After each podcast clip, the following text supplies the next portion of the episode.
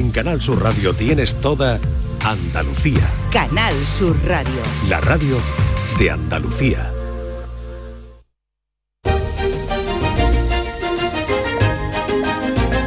En Canal Sur Radio, Días de Andalucía, con Carmen Rodríguez Garzón.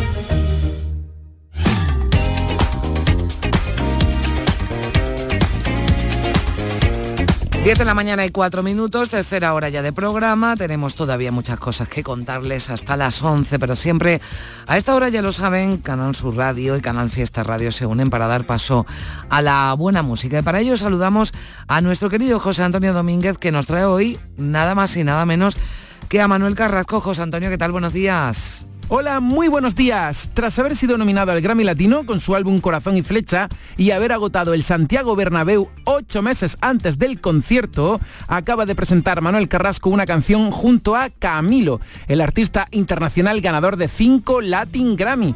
Los Grammys se entregan este próximo jueves, día 16 en Sevilla. Lo mismo, hablamos en Días de Andalucía, Manuel Carrasco como ganador. Ojalá. La conexión entre ambos artistas es palpable en el desarrollo vocal de la canción, donde convergen y mezclan como el agua del mar con la arena de playa, impregnándose de ese salitre llamado amor. Una letra que nos recuerda la importancia del tiempo cuando la inmediatez es requerida por los sentimientos hacia otra persona.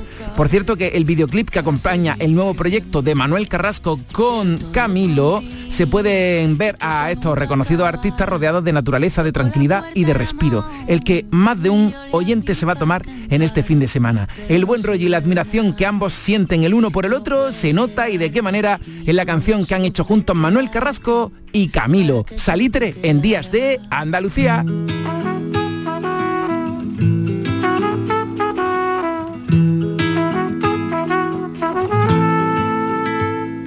Quizás porque aquella noche lo supe desde el principio. Tú no podías quedarte. Yo empecé a hacerte un huequito. Y aunque viviera tres vidas, siempre me faltaría tiempo para volver a buscarte, para seguirte queriendo. Yo quiero todo contigo y que esto nunca acabara. Con Manuel Carrasco y con Camilo llegamos a las 10 de la mañana y 6 minutos pero no sirve de nada. Si tú no puedes quedarte y yo no supe quedarte para que tú te quedaras. Pero yo ya no quiero esperar porque el tiempo se nos vuela. Un amor así no siento desde la escuela y mi corazón con el beso que le diste por las noches se consuela. Pero yo ya no quiero esperar porque el tiempo se nos pasa. Tú dame lo que di, que yo me pongo a buscar casa. Tengo ganas de ti, tú no sabes cuántas. Hagámonos de todo. Menos falta. Te imagino en el coche y te imagino en la playa. Tu mojadita en salitre y yo siendo tu toalla. Tú con mi camisetita que te sirve de pijama, la que te pones de noche y te quito a la mañana. Pero yo ya no quiero esperar porque el tiempo se nos vuela. Amor así no siento desde la escuela y mi corazón con el beso que me diste por la noche se consuela.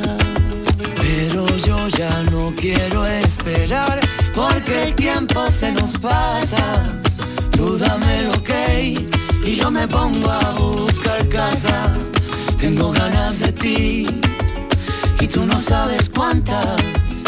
Hagámonos de todo. Menos Doctor, abre la puerta. Doctor, saca tu loco a pasear.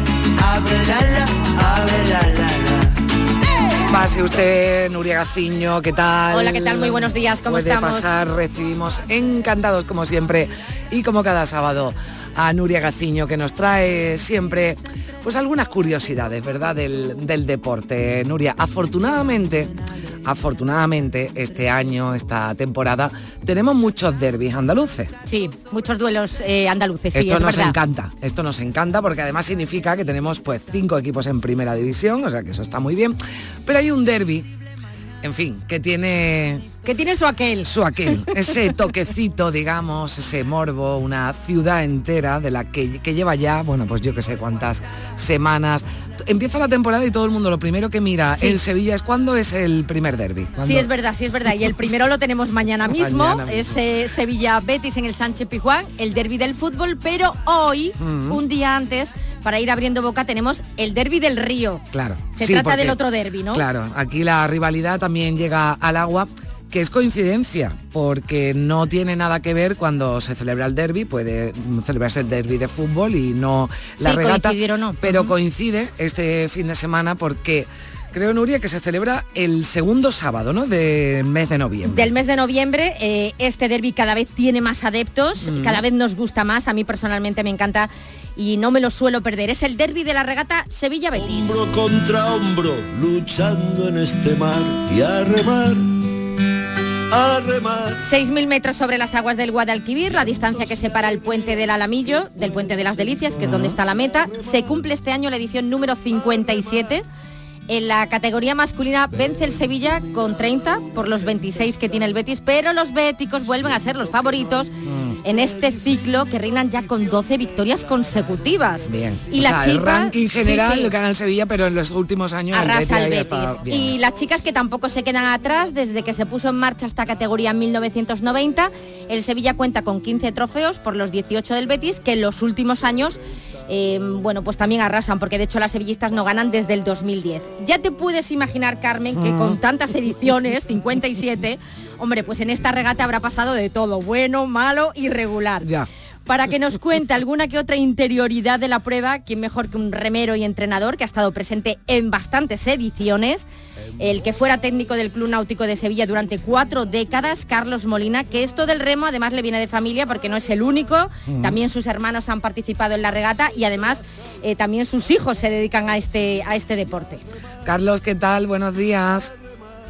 Hola, ¿qué hay? Buenos días. Buenos días. Bueno, pues llega el gran día. Oye, Carlos, yo ya tengo la curiosidad, te voy a preguntar.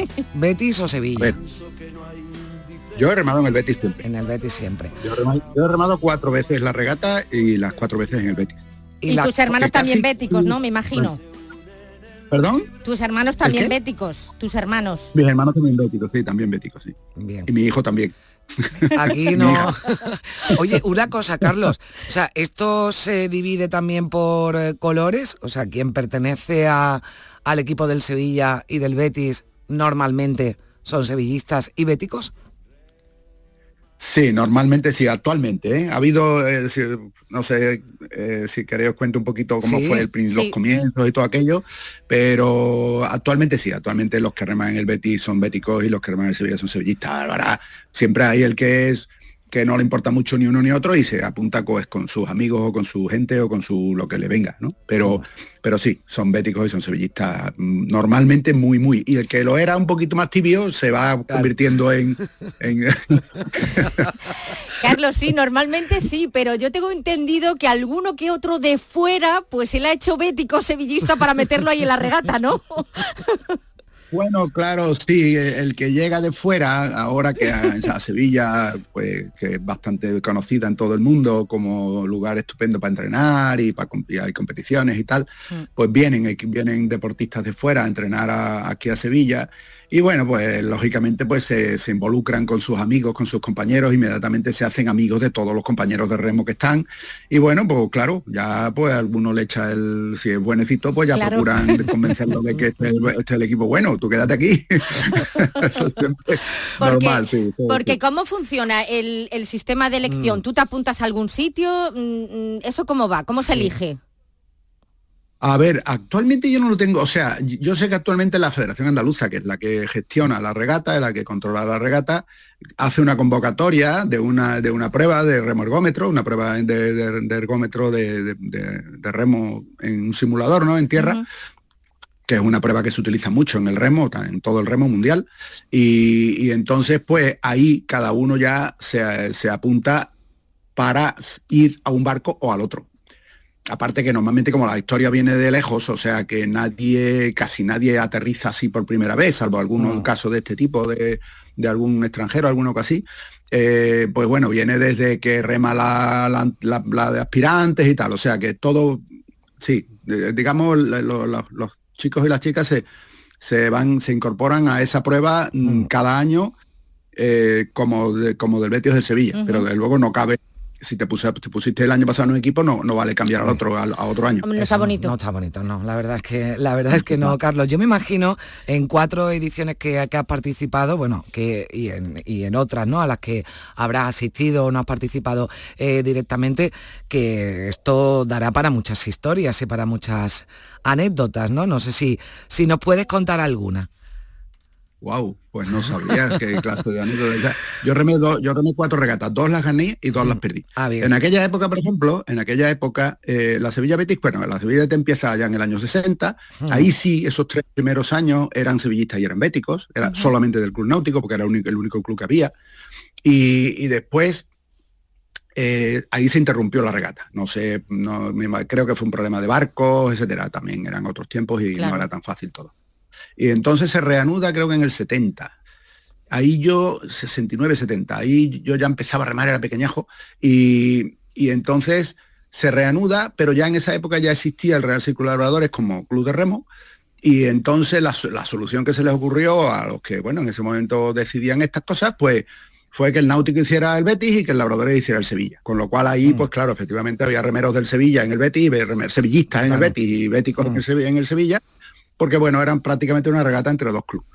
Eso fue evolucionando y ya por fin, al cabo de como 8 o 10 años, pues ya sí se volvió, se digamos, se volvió a, que todos los remeros, aunque fueran de diferentes clubes, que ya había un tercer club, en fin, ya había otra historia, pues ya, oye, los que sean béticos que remen como Betis y los que sean sevillistas que remen como Sevilla. un poco de orden entonces, pues, ahí, hubo, ahí hubo. Entonces, claro, hubo algunos remeros que han remado la regata en distintos en distintos botes. O sea, remeros que han remado en el Betis una vez y a lo mejor en el Sevilla varias veces más o al revés.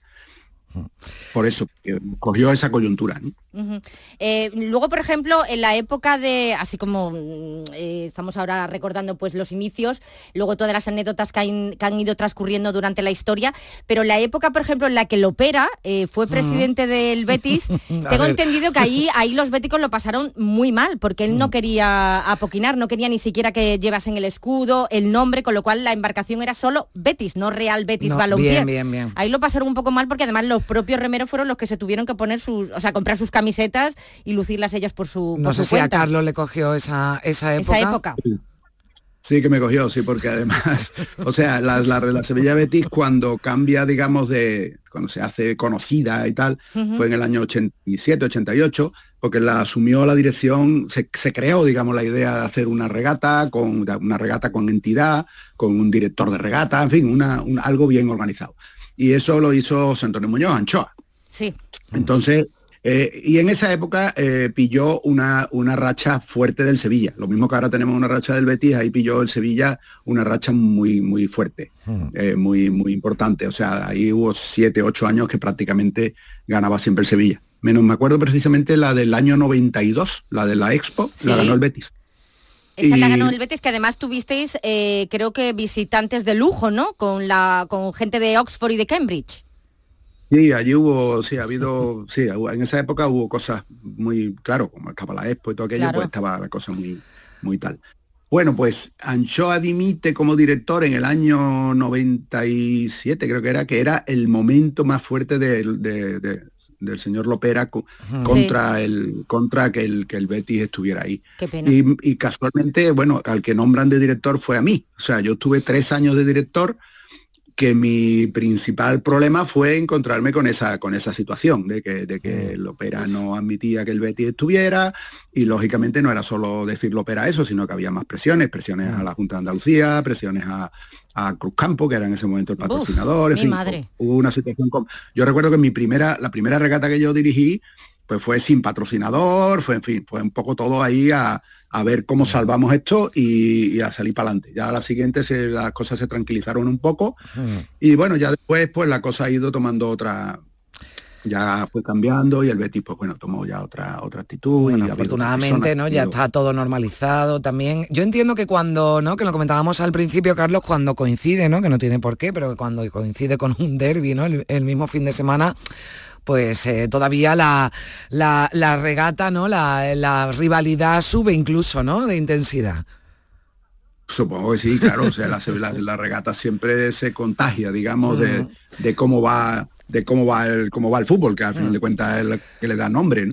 O sea, yo recuerdo cuando ha habido alguno de los clubes de los equipos de fútbol en segunda, pues hombre, es distinto, ¿no? No hay esa cosa cuando encima el, el derby cae poco menos que a la misma hora, como quien dice, pues, pues, bueno, claro. Bueno, habrá quien eh, se haya puesto ya la bufanda, la camiseta y no se la quita hasta mañana por la tarde. Se la haya puesto hoy y se lleve. No, pues, pero, pero hay que ir, hay que ir a la regata, el que pueda que se acerque porque es, un espectáculo y el ambiente es mm. maravilloso. Bueno, Carlos, pues muchísimas gracias por, por estar con nosotros. Carlos, que tenga, que pues disfrutes de la regata hoy. Ahora disfrutaremos de la regata. Venga, gracias. Adiós, buenos días brisa, seguiré remando. Aunque el mar hoy no esté calmo.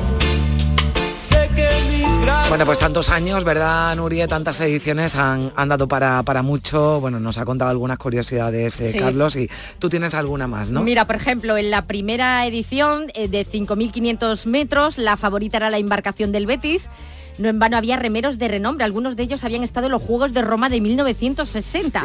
Pero resulta que en el calentamiento se rompió un remo del bote verde y blanco y hubo que sustituirlo por otro eh, la curvatura no era la más idónea, así que la salida se tuvo que dar hasta tres veces y finalmente eh, ganó el Sevilla.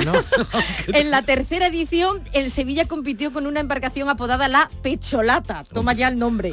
Este nombre se debió a que la semana previa a la celebración de la prueba, durante un entrenamiento, el equipo sevillista estrelló el barco contra un pilar del puente Alfonso XIII.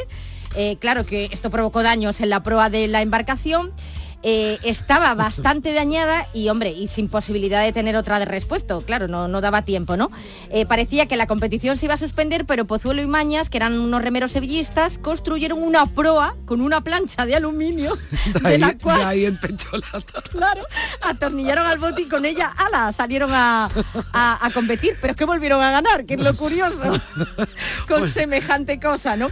Bueno, como nos estaba contando Carlos Molina, en el 92 fue el año de la Expo. Eh, ese año, con motivo de esta celebración, pues participaron las universidades de Oxford y Cambridge en la primera regata internacional Sevilla Betis Oxford Cambridge. Oh, Qué cosa más grande que bien suena. Hombre, esto suena, claro, bueno, es que eh, en, la, Expo era todo aquí a lo grande. Sí, sí, sí la verdad que. Bueno, pero yo creo que fue un empujón importante para que la regata. que es la más famosa del mundo, no le vamos a, mm, a quitar, ¿no? A la, eh, a, la Oxford Cambridge, pero bueno, que no solo tenemos la del sur, que también está muy bien. Y en 1997 el equipo del Sevilla fue descalificado por abordaje es la única vez que esto ha sucedido. O sea, ya sabéis, el, choque. El choque entre, entre barcos, que eso no, se puede dar, que muchas veces están ahí a punto a punto, pero no.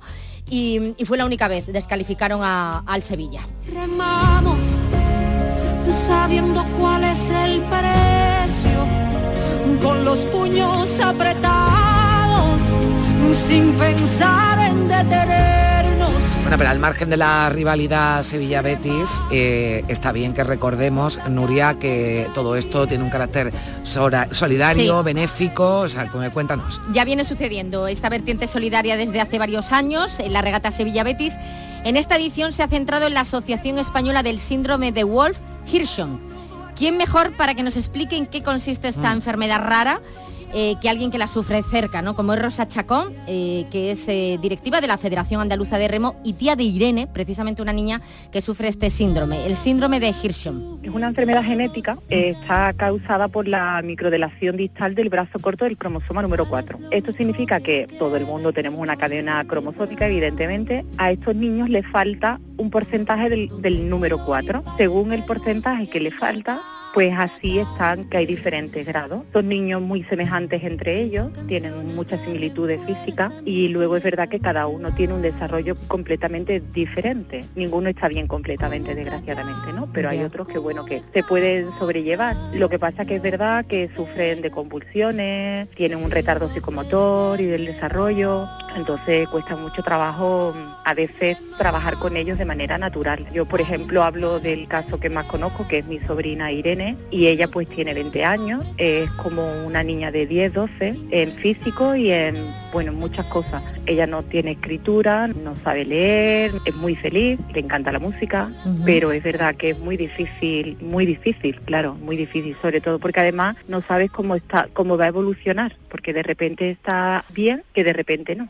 Esto un, esto un party por debajo del agua. Se trata de una enfermedad poco conocida, entre otras cosas, porque pocas familias la sufren, que por un lado está muy bien, pero claro, por el otro, a la hora de conseguir ayudas, pues es muy, es Pues ya muy lo saben, un complicado. motivo más para seguir esta regata, para asistir y colaborar con las eh, Exacto. familias que tienen este problema. El espejo donde mirarnos, Carmen, Mm. Langford Cambridge, que nació en 1829 a raíz de un desafío entre dos amigos. Van ya Duelo. 185 años de rivalidad sobre el Támesis con fama mundial, seguido por millones de espectadores a través de la televisión. Hombre, y de momento la Sevilla Betis yo creo que va por buen camino. Pues sí, bueno, seguro que ya dentro de nada la Oxford Cambridge pasa a ser la segunda en esta categoría y el Guadalquivir, en fin, es que, que, que le tiene que envidiar el Guadalquivir Hombre, por favor. al Támesis. Nuria, gracias. Feliz Hasta- sábado. ah, que lo disfrutéis. Me vas a encontrar. Desde hace rato veo que quiere bailar y no cambies de tema. Esto es un party por debajo del agua. Tu paraguas. Estamos bailando como peces en el agua. Como peces en el agua, agua. No existe la noche ni el día. Aquí la fiesta mantiene sin día. Siempre hay que pasarme guiña. ey, dulce como piña. Muy fuerte sin ejercicio, pero bailando se me nota el juicio. Ey, tanto calor que me asfixio. Soy una estrella, pero no soy patricio, nah. Sacúdete la arena, arenita y sonríe que así te ves bonita. Wow, de revista. Baila feliz en la pista. Bajo el sol pa' que quede morenita y party. Puedo estar debajo del mar y debajo del mar tú me vas a encontrar.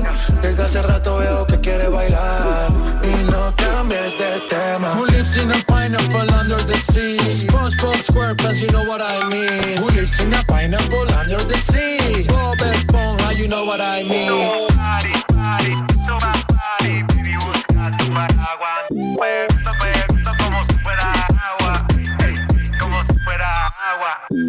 Shit Bobby Man Tiny. Most in my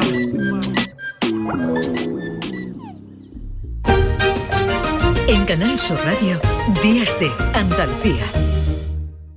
Llega el sorteo 11 del 11 de la 11, el sorteo que más da. Espera, espera, espera. Otra vez. ¿Cómo que qué más da? ¿Qué más te dará a ti? Que son 11 millones. Vamos a ver si así se entiende. Es el sorteo que más da porque además de los 11 millones da 11 premios de un millón. Pues a mí un 2, 3, 4, 5, 6, 7 y hasta 11 millones no me dan igual, ya te lo digo. Pues eso te estoy diciendo, que es el que más da. Y recuerda, este sábado se celebra el sorteo 11 del 11 de la 11. No te quedes sin tu cupón. Cómpralo ya. A todos los que jugáis a la 11, bien jugado. Juega responsablemente y solo si eres mayor de edad. Canal Sur Radio. Niño, tráeme algo fresquito de la nevera. Pero papá, si esto está más caliente que el queso de un San Jacobo.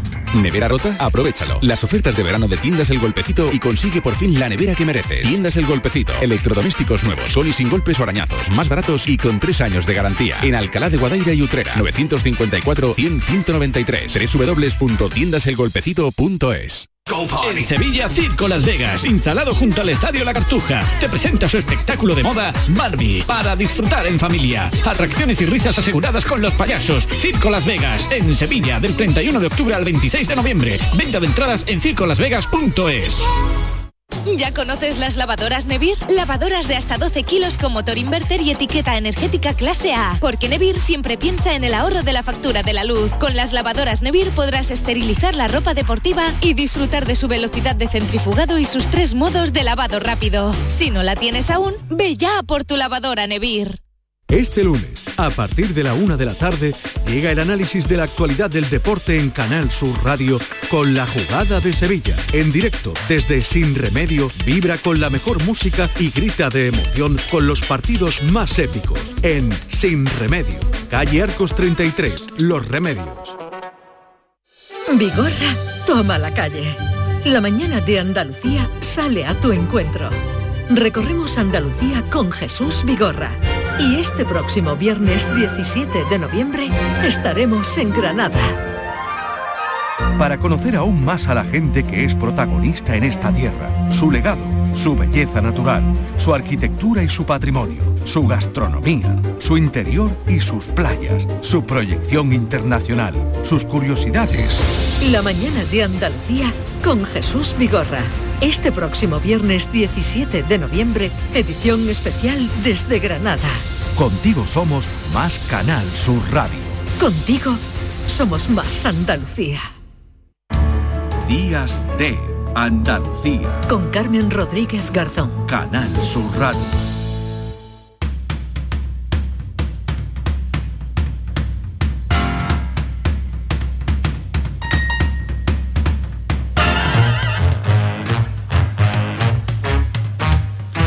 A punto de llegar a las eh, diez y media de la mañana.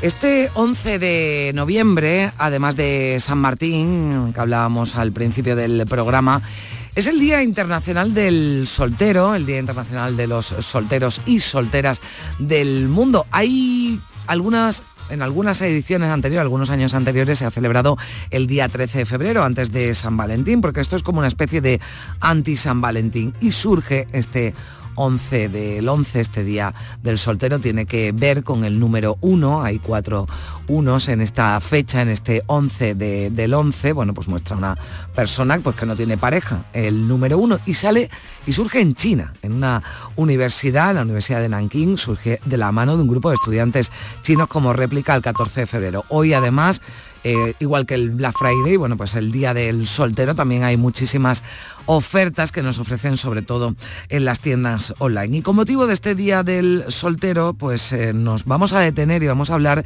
de una encuesta que ha realizado la operadora española de fibra y móvil, eh, Finetwork, con motivo del Día del Soltero, para descubrir cuáles son los hábitos de los españoles a la hora de ligar por internet, algo pues que cada vez está más de moda. Tenemos a esta hora al otro lado del teléfono a Teresa Rivera, que es directora de marca y comunicación de Finetwork. Teresa, ¿qué tal? Buenos días. Hola, buenos días, ¿cómo estáis? Bueno, por mm, dar un primer titular, más del 27% de los solteros españoles prefieren ya ligar por internet, ¿no? Así es, eso es lo que nos han dicho eh, nuestros seguidores, especialmente en redes sociales. Y, y bueno, es un dato relevante y es un dato que yo creo que no sorprende a nadie, ¿no? Porque cada vez hay más proliferación de distintas apps para ligar. Y, y bueno, es una constatación de, de un cambio de, de hábitos de consumo en este sentido. Exactamente, compramos más por internet cada vez más y buscamos también algún viaje por internet, pues también se busca pareja o no necesariamente pareja, ¿no? No todo el mundo busca un compañero de vida o una relación eh, demasiado en serio. Hay quien acude a estas citas, bueno, pues para una relación más eh, esporádica, ¿no? Buscando conocer a alguien y ya se verá, ¿no? ¿Qué ocurre? Exactamente, eh, hay diferentes objetivos, por decirlo de alguna manera, a la hora de- del uso de, de apps para, para ligar. Y bueno, pues eh, desde buscar una relación para toda la vida, desde buscar un amigo, pues no sé, por decirlo así, mm, con derecho a roce o directamente pues eh, una experiencia distinta. Entonces, bueno, pues cada uno la usa para, para lo que él necesita o ella. Mm. Eh, eh, no sé si eh, hay algún tipo de comparación ¿no? con otros países de nuestro entorno. En general, los españoles somos pro aplicaciones para, para ligar. Ahora hablaremos de cuáles son las preferidas. Estamos ligeramente por encima de algunos países, pero tampoco destacamos. Es verdad que nosotros como españoles eh, tenemos hábitos de, de uso de, en general de Internet que están por encima también de algunos países de la Unión Europea. y, y bueno, pues eh, le dedicamos más hora al uso de Internet, de redes sociales y en este sentido, pues, pues eh, a, a las cosas que más nos entretienen o, o más nos gustan o, o más necesitamos también, por, como has dicho, ¿no? Pues para comprar, eh, etcétera. Claro, porque, hombre, podríamos pensar ¿no? que en un país como España, que hacemos mucha vida ¿no? en, la, en, la, en la calle, que, bueno, pues por el clima, ¿no? También esto nos permite estar más tiempo en la calle, bueno, pues por, eso le, preguntaba cómo era eh, en comparación con otros, con otros países de nuestro entorno. A mí, bueno, hay este dato de que más del 27% de los solteros mmm, reconoce que prefiere buscar el, el amor online, pero no todos y esto también se está convirtiendo en algo común, no todos utilizan aplicaciones para citas, también las propias redes sociales, ¿no? Instagram, TikTok u otras también sirven, ¿no? Para conocer a gente y para, y para buscar pareja. Exacto, sí, sí. Eh, están las, las eh, apps eh, que, como decía al principio, cada vez hay una proliferación mayor. mayor hay algunas pues, que se dedican a nichos particulares y, y, luego las redes sociales, eh, pues eh, nos sorprendería, eh, en general más en, en, edades más jóvenes, pero dentro de lo que se puede llamar eh, redes sociales, por ejemplo, también hay eh, redes profesionales como son LinkedIn, que incluso uh -huh. también pues, puede llegar el caso de, de conectar por ahí. Claro, porque las redes sociales lo que permiten quizás es lo que no, eh, el, el, peligro, ¿no? Eh, o los... Eh, los, los perjuicios ¿no? que tienen las aplicaciones de cita en las que bueno pues alguien puede mentir y puede mentir en su perfil o no dar toda la verdad. Las redes sociales, hombre, no voy a decir que digamos 100% la verdad, pero si tenemos que introducir datos y además de esa red forman parte de nuestros familiares, pues eso parece que nos obliga, bueno, pues a, mostrarnos un poquito más eh, cómo somos. Yo también mirando esta, esta encuesta, Teresa, eh, veo que la, la mayor preocupación de los españoles cuando empieza a conocer a alguien eh, es que le hagan ghosting, ¿no? Vamos a, eh, bueno, a, recordar que esto es que se corte la comunicación, ¿no? De repente, con alguien con el que has establecido, bueno, pues algún tipo de relación, ¿no? Sí, exacto. Que se corte, pero más de manera unilateral y, y bueno, pues casi sin, sin avisar, desaparecer, ¿no? Digamos que podría ser la traducción. Es cierto que, como has dicho, pues las redes sociales enmascaran, eh, nos permiten pues no, no, dar la cara, ¿no? Como en una relación de cara a cara.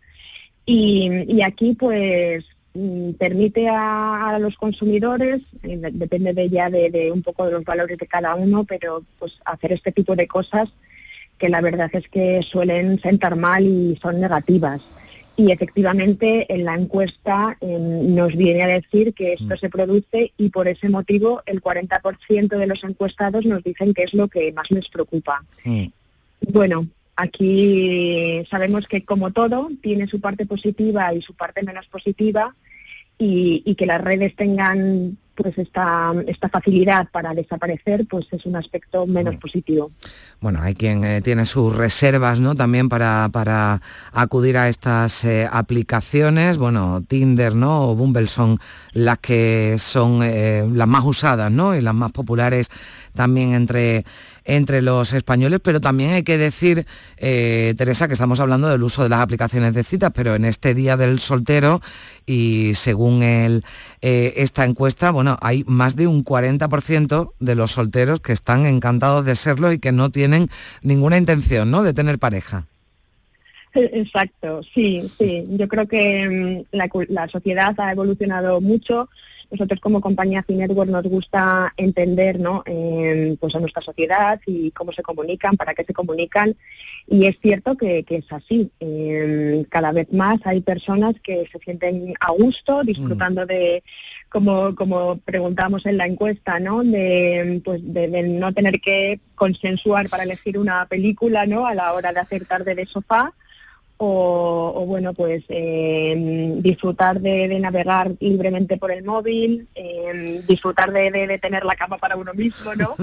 es decir, que, que, hay muchas ventajas en, en, el estar soltero y por supuesto también hay muchas ventajas en el estar en pareja. Aquí, eh, afortunadamente, lo mejor es que cada vez hay más libertad para elegir y, y, y, y nadie te juzga, ¿no? Que eso quizás hace unas cuantas décadas, quizás si, si eras soltero y sobre todo si tenías una edad determinada, no más madura, pues pues ahí te, te caía un, Sí, un ya apodo. al, al soltero, solterón y solterona ya esto ya Exacto. esto afortunadamente Exacto, esto, esto ya pasó a la historia. lo hemos aparcado y ya, bueno, pues los Sí. solteros eh, presumen incluso de, de serlo entre algunos amigos que llevan largas relaciones. Eh, Lo que decías, Teresa, cada uno libertad para, para elegir cuál es la mejor forma, ¿no? Bueno, pues de, de vivir, pero ahí hemos dejado los datos de, de esta encuesta de Finetwork con motivo del Día Internacional del Soltero. Teresa Rivera, muchísimas gracias por estar con nosotros.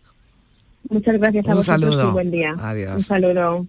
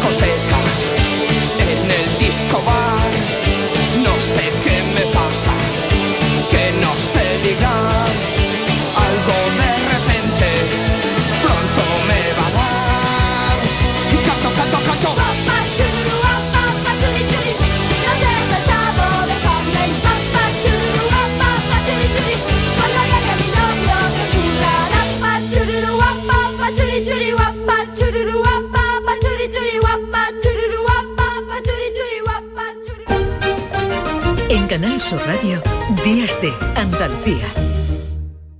La Diputación de Almería, en su compromiso por contribuir a la regeneración física, social y económica del entorno urbano del Bajo Andarax, apuesta por la realización de programas formativos gracias al FEDER. Estos programas imparten talleres para aumentar las oportunidades laborales entre los vecinos de Huércal de Almería, Viator, El Alquiano, Los Molinos. Formación en atención sociosanitaria, búsqueda de empleo y adaptación comercial en materia digital, entre otros. Proyecto que ha contado con un presupuesto de casi 100.000 euros cofinanciado por los fondos europeos. Diputación de Almería. Fondo Europeo de Desarrollo Regional. Una manera de hacer Europa.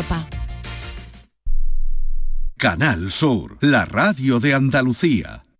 En Sevilla, Circo Las Vegas, instalado junto al Estadio La Cartuja, te presenta su espectáculo de moda Barbie, para disfrutar en familia. Atracciones y risas aseguradas con los payasos. Circo Las Vegas, en Sevilla, del 31 de octubre al 26 de noviembre. Venta de entradas en circolasvegas.es.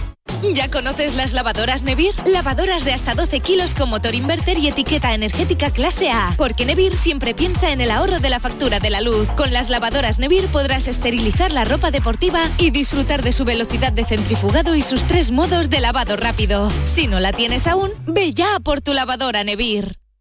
Lo mejor del otoño está en Los Alcores. Disfruta de la mejor moda para toda la familia. La mejor decoración y complementos para el hogar. Y además, en nuestro parking exterior encontrarás Burger King y KFC con servicio de recogida en vehículo. ¿A qué esperas para visitarnos? A92, salida 7, Alcalá de Guadaira, Sevilla. Centro Comercial Los Alcores. Mucho donde disfrutar. Escuchas Canal Sur Radio, la radio de Andalucía. En Canal Sur Radio, Días de Andalucía. Con Carmen Rodríguez Garzón. La primera libertad del silencio. Música.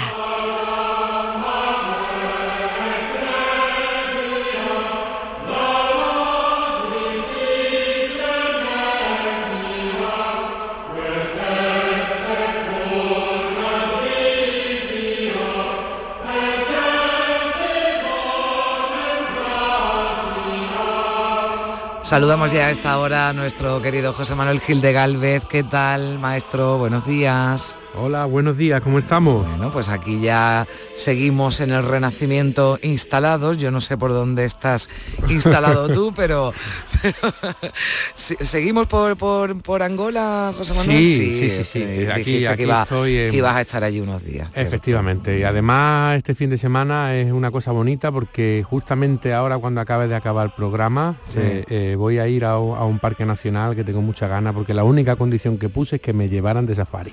Es la única que puse. ¿eh? Así que um, eh, justo he dicho, termino de hacer el programa, porque aquí hay una hora menos, ¿vale? Sí. Está- esto está en el mismo paralelo y es una hora menos.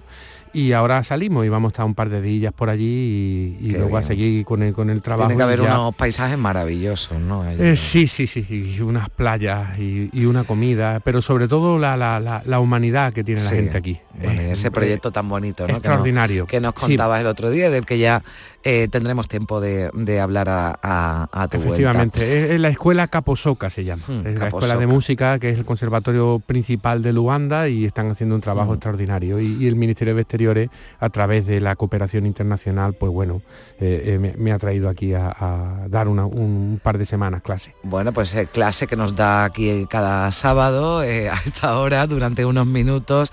hay que ver lo que estamos aprendiendo, ¿verdad? Con José Manuel Gil de Galvez. El otro día la semana pasada hablábamos de Cristóbal de Morales. Eh, y nombramos, ¿verdad?, eh, a uno de sus eh, discípulos, ¿no? Uno de sus aprendices, que fue Francisco Guerrero, otro de los grandes y que es el protagonista del programa de hoy, José Manuel. Efectivamente, otro gran eh, sevillano eh, que es el maestro de la polifonía sacra de la escuela andaluza, eh, de lo que fue la, digamos ya la segunda, el tercio central del siglo XVI, así según, segunda mitad, ¿de acuerdo? maravilloso compositor que continúa el trabajo de, su maestro, que, fue, como hablamos la semana pasada, en su tiempo en el que estuvo en Toledo. ¿no? Él mismo cuenta que, digamos, el, camino a la música lo hace de, manos de su hermano Pedro, que era poeta y maestro de capilla eh, eh, en, Sevilla, hmm. ¿de acuerdo? A los 17 años eh, mandan a Francisco Guerrero como maestro de capilla en la Catedral de Jaén, ¿de acuerdo? Pero regresa, regresa a Sevilla y allí se queda eh, como maestro de coro, ¿de acuerdo? Porque aunque es un paso atrás, pero digamos que le hace caso a los padres, al consejo paterno, ¿no? Eh, todo esto eh, lo cuenta él mismo en un libro maravilloso que vamos a hablar después, que, que, escribió sobre su viaje a Jerusalén y que se editó en el año 1590. Y al respecto dice, desde los primeros años de mi niñez me incliné al arte de la música, y en ella fui enseñado de un hermano mío llamado Pedro Guerrero, muy docto maestro. Y tal presa me dio con su doctrina y castigo, que con mi buena voluntad de aprender y ser mi ingenio acomodado a la dicha arte, en pocos años tuvo de mí alguna satisfacción.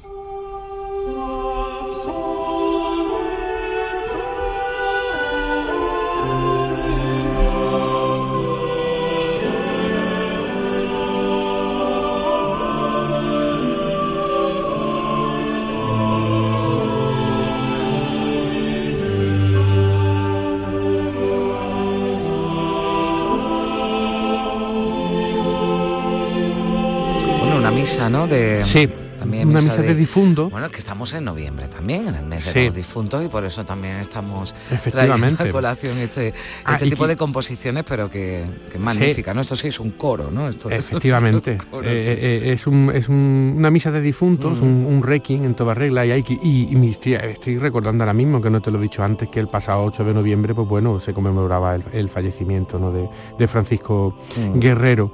Eh, este requiem es una de las piezas que según Robert Stevenson, que fue un, musicólogo maravilloso norteamericano, mm. que es eh, apasionado, un gran hispanista, de, investigador de lo nuestro, en música. Eh, dice que era, fue una de las creaciones más magníficas y dramáticas de Guerrero, ¿de acuerdo? Mm. Eh, em, si te paras a oírlo atentamente, te das cuenta que la música desde Cristóbal de Morales ya ha evolucionado son pocas décadas, pero hay evoluciones. ¿En qué evoluciona? ¿En qué lo aprecio yo al oído directamente? Pues que eh, su canto es como más brillante y abierto, no por la interpretación, sino por la composición y por las armonías que va usando. El Cristóbal de Morales, de Morales suena como un poco más oscuro, pero esto también es la historia de la música en la iglesia, ¿de acuerdo? Eh, eh, ten en cuenta que desde el canto gregoriano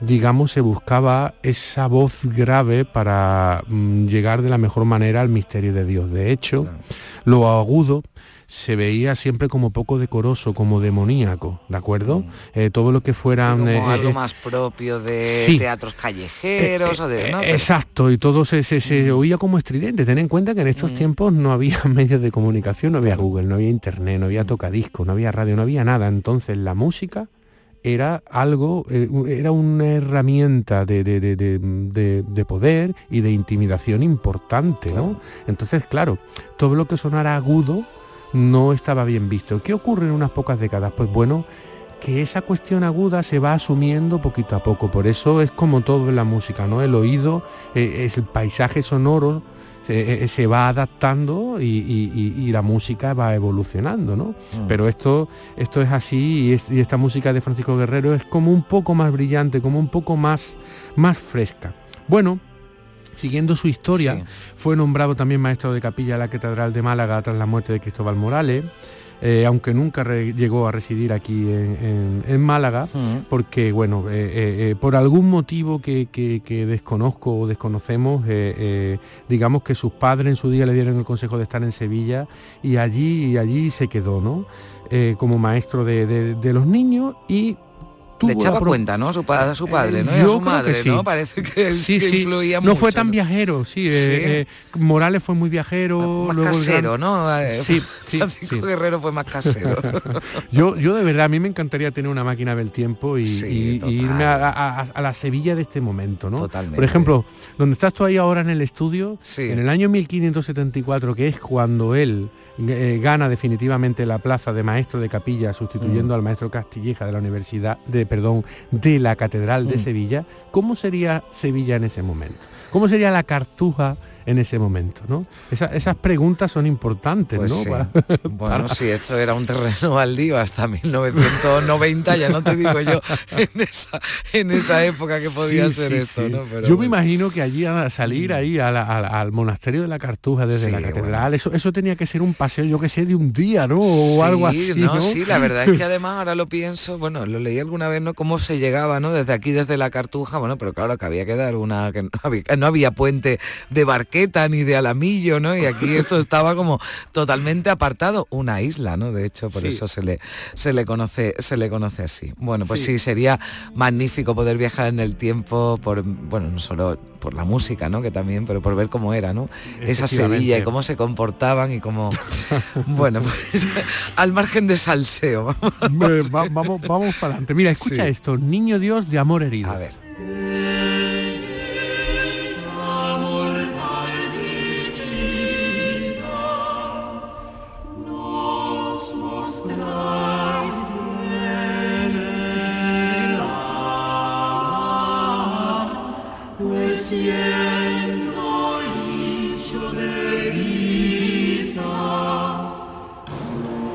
Bueno, este coro, ¿no? Sí. Celestial, ¿no? Sí. Porque sí, aquí, aquí se nota, ¿no? También eso que decías tú, ¿no? La, Sí. la claridad, ¿verdad? De la. Sí, de- sí, sí, sí, sí, porque la- el, renacimiento, la, nuestra música renacentista va evolucionando y Mm. poquito a poco se va alejando de esos coros y de esa gravedad que, digamos, heredamos de, de- del medievo, ¿no? De lo que aquí Mm. se denomina el canto gregoriano, que, que- que ya lo tocaremos también alguna Sí, vez porque sí, sí, es, es- es otra maravilla, ¿no? Bueno, fíjate lo que te he comentado antes, que él se atreve a hacer su viaje a Jerusalén a la edad de 60 años cuando se mueren sus padres. Bueno, En ese fin, momento tenía queda liberado. razón, tenía yo razón. que Aquí, Sí, sí. aquí había una- Ya cuando murieron sus padres dijo, ya voy a viajar, ¿no? Ya, ya soy con 60 años, ¿eh? Atención. Sí, ¿eh? en este tiempo era 60 Bueno, años el ya es un 60 ya es- una edad, exactamente. Como tener ahora 90 perfectamente, ¿eh? mm. pero perfectamente. Bueno, pues se va ni más ni menos que a Tierra Santa.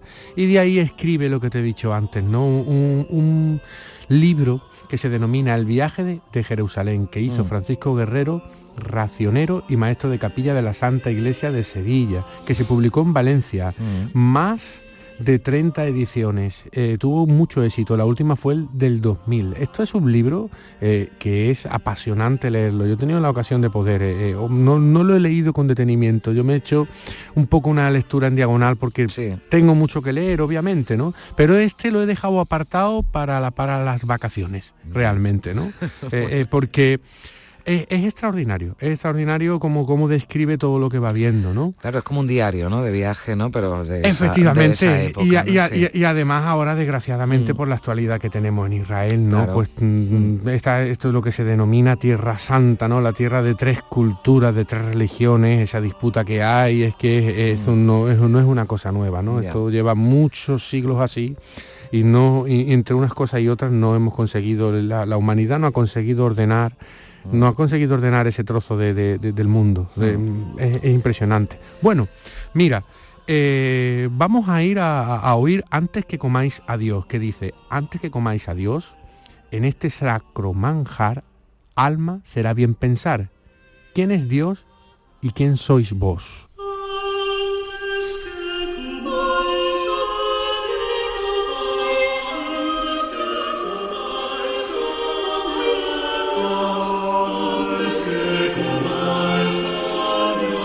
antes que comáis a Dios, José Manuel, entiendo que esto, bueno, pues eh, igual se, se cantaba se- se- se- antes de comulgar, ¿no? Es- es- sí, yo por el contexto lo, deduzco pues igual de que tú comer a obviamente. Dios, fíjate que yo esto no, no lo había yo escuchado nunca, vamos, no... Sí, es- esto es mm, ba- básicamente es em, porque Guerrero ya lo hace mucho más que Morales, que lo hace Ah. solo en dos piezas. O sea, aquí, aquí ya em- se empieza a sacar, digamos, las costumbres de las, por decirlo de alguna manera, de las coplas más populares, Mm. de fuera de la iglesia, las canciones no eclesiásticas, ¿de acuerdo?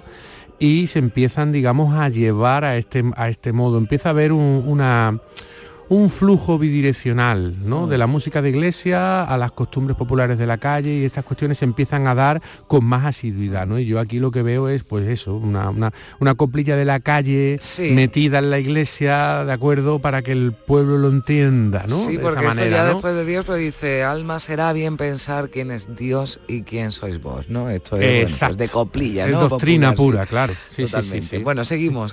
Bueno, pues mira, otra pieza muy bonita, otra pieza muy Ujú. Bonita que de, de Guerrero, Prado Verde y Florido, ¿de acuerdo? Que precisamente es una de las que usa. ¿Te acuerdas que hace un par de semanas hablamos del retablo del maestro Sí, Pedro Manuel de Falla? sí, sí, sí. Pues usa, usa unas de estas porque estas están registradas en el cancionero de Medinaceli, ¿de acuerdo? Del siglo XVI. Este cancionero pues tiene piezas que no son eclesiásticas, sino es una colección de piezas civiles, por decirlo de Sí. alguna manera, ¿de acuerdo? Bueno. Y eh, eh, en este momento este, este tipo de cancioneros son muy va- valiosos porque se conserva muy bien todo lo que tiene que ver con la iglesia, pero no todo lo que tiene que ver con el día a día del pueblo. ¿no? Entonces compone una pieza que viene a decir Prado verde y florido, fuentes claras, alegres arboledas y sombrías, pues veis las penas mías cada hora, contadlo blandamente a mi pastora, que si conmigo es dura, ablandará vuestra frescura.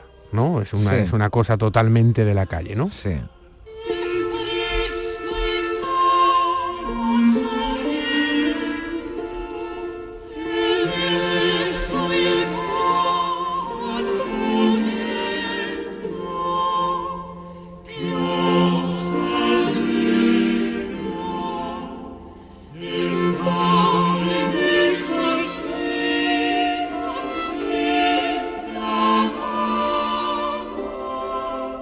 Este prado verde y florido con el que seguimos avanzando, ya casi terminando hoy con Francisco Guerrero. ¿Qué más nos puedes contar antes de despedirnos? Pues mira, Carmen, eh, decir que su obra se hizo muy popular y que se interpretó muchísimo, sobre todo en las catedrales americanas. Esto está en en partituras y restos de música de eh, y legajos sobre la música de Francisco Guerrero, pues hay Lima, en Ciudad de Guatemala, en la Ciudad de México, en- absolu- absolutamente en toda, en toda América.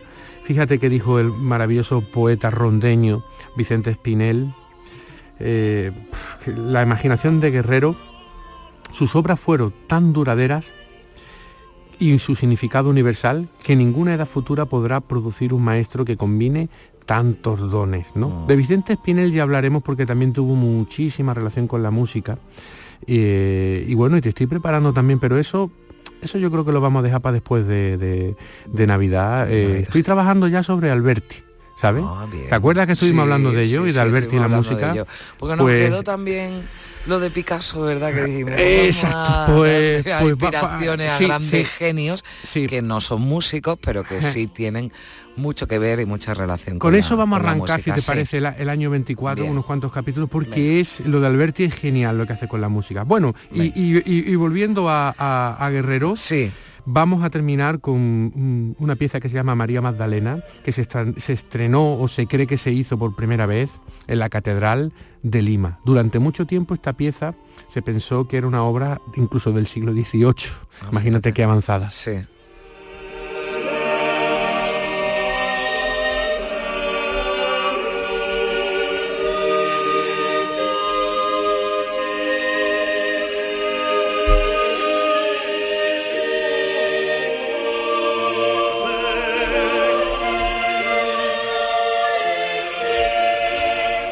Con María Magdalena, con Francisco Guerrero, nos eh, despedimos hasta la próxima semana, que estarás un poquito más cerquita, pero no lo vamos a desvelar. Mejor no lo cuentas el Eh, Sí, sábado que viene. Me estoy preparando, me De estoy preparando con esta música que te he puesto, Ahí los oyentes está. los van a entender. Venga, ya no vamos a dar más pistas, pero bueno, te deseamos buen regreso, buen eh, viaje, bueno, que, que sigas también. Gracias, José Manuel, por todo. Un beso Venga, un abrazo muy grande. Hasta luego.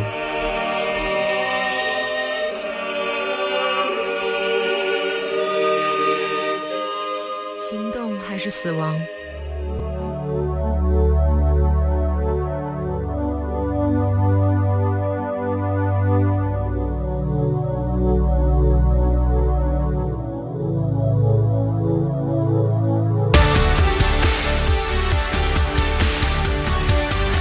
El cantante y actor Jared Leto ha escalado este viernes el icónico Empire State de Nueva York para promocionar la gira mundial de su banda que estamos escuchando 30 Seconds to Mars que comenzará en Buenos Aires el año que viene. Se valió, eso sí, de una cuerda y un arnés para coronar el edificio. Y una vez en la cima, Leto, que además tiene un premio Oscar, aún tuvo aire en los pulmones para cantar. Nosotros ya hoy nos vamos a dar un respiro a pulmones, a gargantas, pero les vamos a pedir que sigan usando sus oídos para disfrutar de todo lo que queda aún por delante en esta mañana de sábado aquí en Canal Sur Radio. Enseguida el boletín de noticias y Pepe da Rosa con gente de Andalucía. Volveremos mañana a las 8. No nos fallen. Adiós.